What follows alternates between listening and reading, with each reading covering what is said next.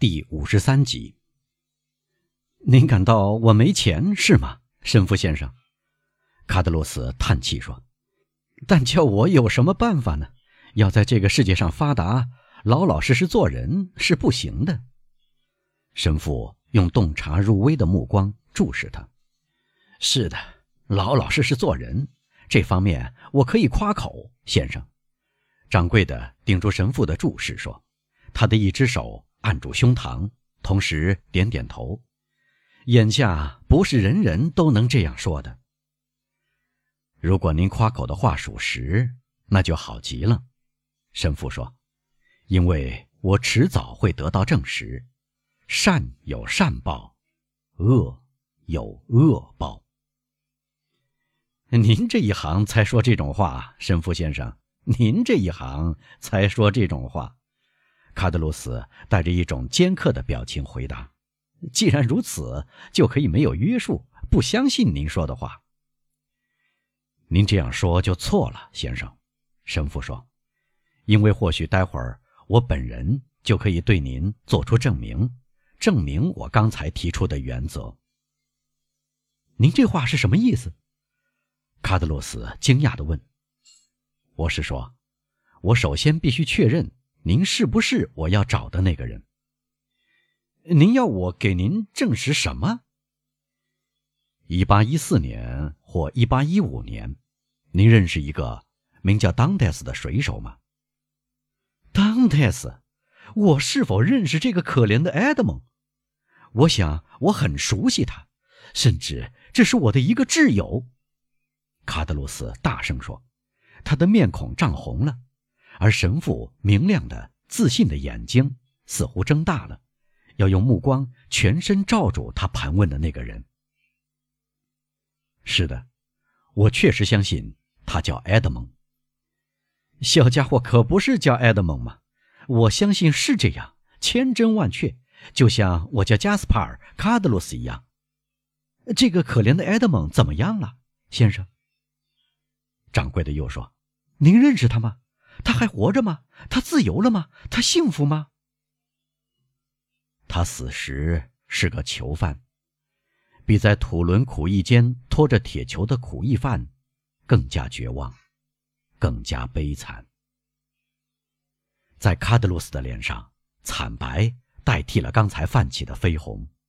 他回过身去，神父看到他用包头的红色手帕的一角擦去一滴眼泪。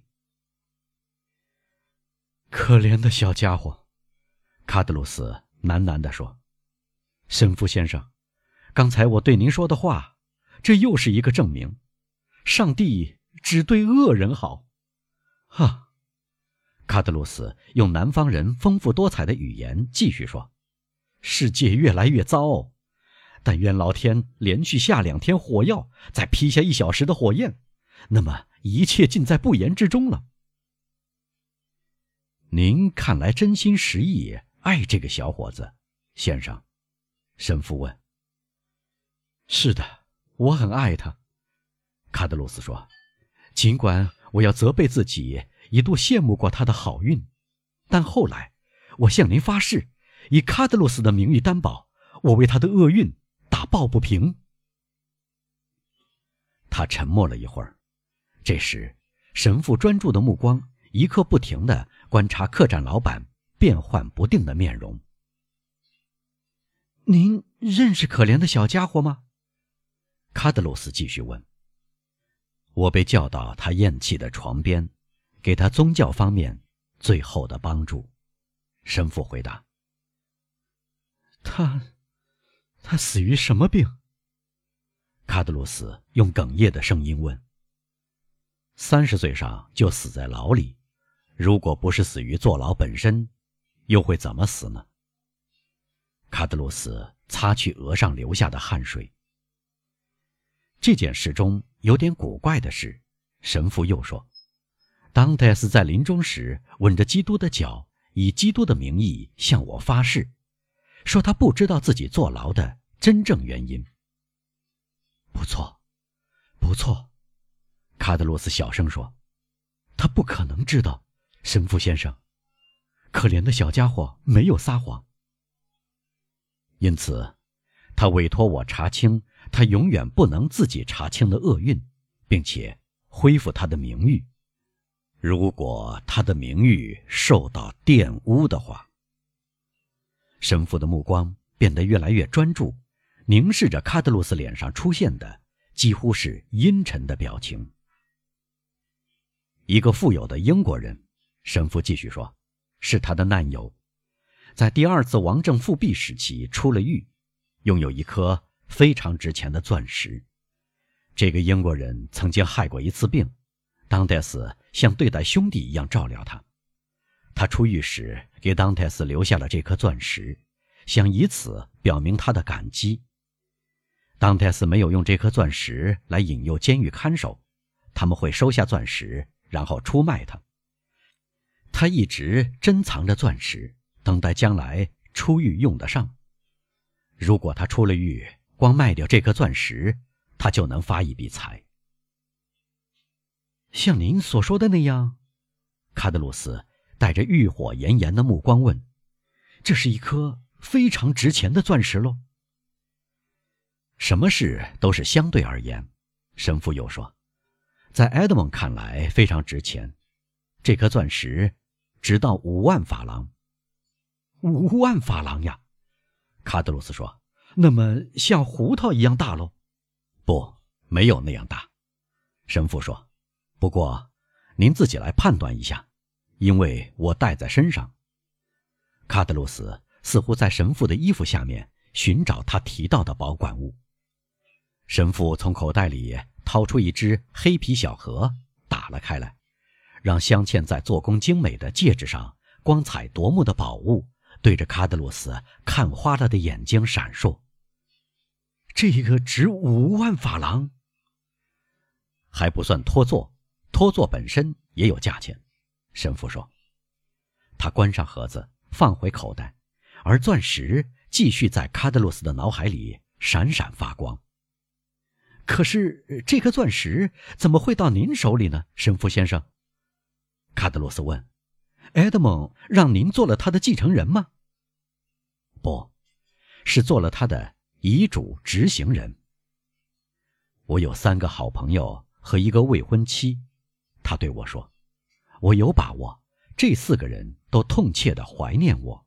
其中一个好友叫卡德鲁斯。”卡德鲁斯不寒而栗。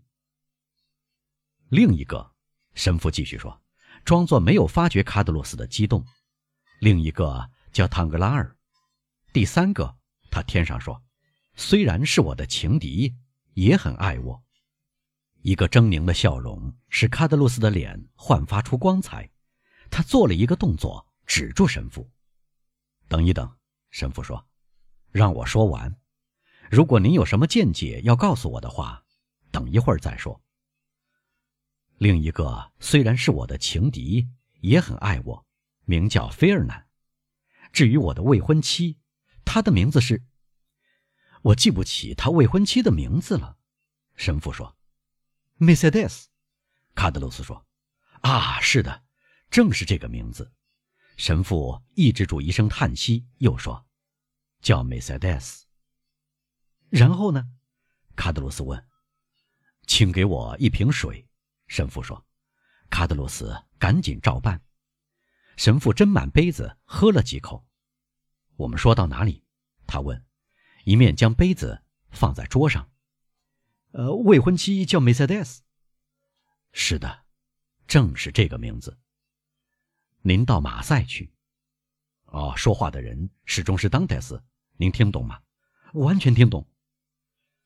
您卖掉这颗钻石，分成五份，在这些好朋友当中平分。世上只有他们爱我。怎么是五分？卡德罗斯问。您只对我报出四个人的名字。因为第五个人，据我所知，已经死了。第五个人是当泰斯的父亲。唉，是的，卡德鲁斯说，他心中互相撞击的激情使他激动不已。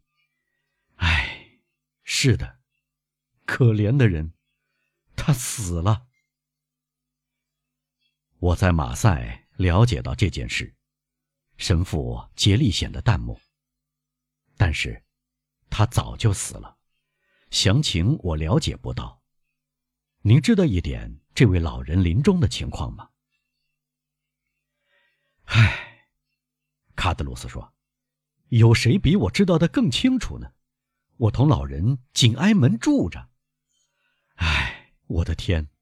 是的。”他的儿子销声匿迹以后，刚刚一年，可怜的老人就死了。他死于什么病？医生说了他的病，我想是肠胃炎。认识他的人说他是悲伤而死，而我呢，我几乎看到他死的。我说他死于……卡德鲁斯住了口。死于什么？教士不安地问。嗯。饿死的，饿死的！神父从板凳上蹦起来，嚷道：“饿死的！最卑污的畜生也不会饿死。在街上徘徊的狗，总会遇到一只怜悯的手，扔给他一块面包。一个人，一个基督徒，却饿死在像他一样自称基督徒的人们当中，不可能！哦，这不可能！我说的话算数。”卡德鲁斯又说。你错了，楼梯上有个声音说：“你管什么闲事呢？”两个人回过身来，越过扶梯栏杆，看到卡尔空的女人病恹恹的脑袋，她一直拖着身子倾听谈话，坐在最后一级楼梯上，头靠在膝盖上。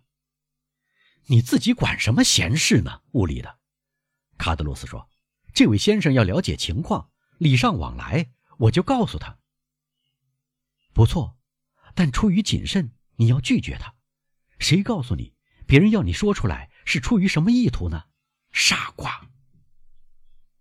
出于良好的意图，太太，我向您保证，神父说，您的丈夫只要坦率的回答，丝毫不用担心什么，丝毫不用担心。是的，一开始说的天花乱坠。然后仅仅说丝毫不用担心，再然后不像说过的话那样径自走掉，说不定哪天可怜虫就祸事临头，也不知道怎么来的。